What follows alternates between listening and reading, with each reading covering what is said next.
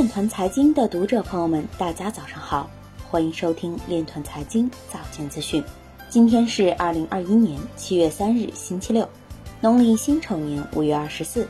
首先，让我们聚焦今日财经。国际清算银行报告显示，美国的加密货币投资出于获得回报，并非不信任主流金融业。泰国证券交易委员会对币安采取调查行动。成都开启数字人民币公共交通试点测试，将向市民发放一千两百万绿色出行礼包。雄安新区数字人民币钱包兑换试点活动开启。美国六月非农就业人口增加八十五万，高于预期，失业率达百分之五点九。合法中心化交易所的现货交易量今年来首次跌破一万亿美元。胡佛研究所加入富士币顾问理事会，Bitcoin org 删除比特币白皮书，并暂停英国用户比特币核心软件下载。币安表示，拥有依据开曼群岛法律注册成立的实体与加密货币交易活动无关。比特币采矿委员会报告显示，二零二一年第二季度比特币挖矿可持续电力结构增至百分之五十六。今日财经就到这里。下面我们来聊一聊关于区块链的那些事儿。漫物表示，二零二一年上半年共发生七十八起区块链安全事件，总损失金额超十七亿美元。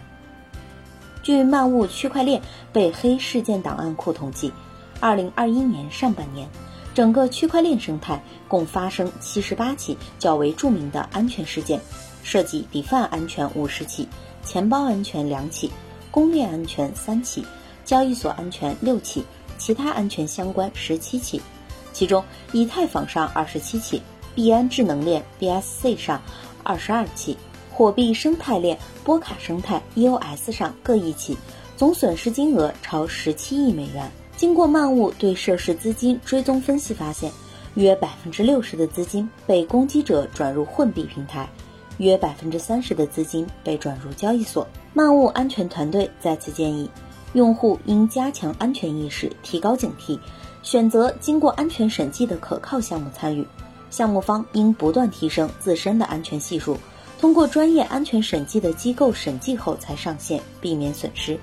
各大交易所应加大反洗钱监管力度，进一步打击利用加密资产交易的洗钱等违规行为。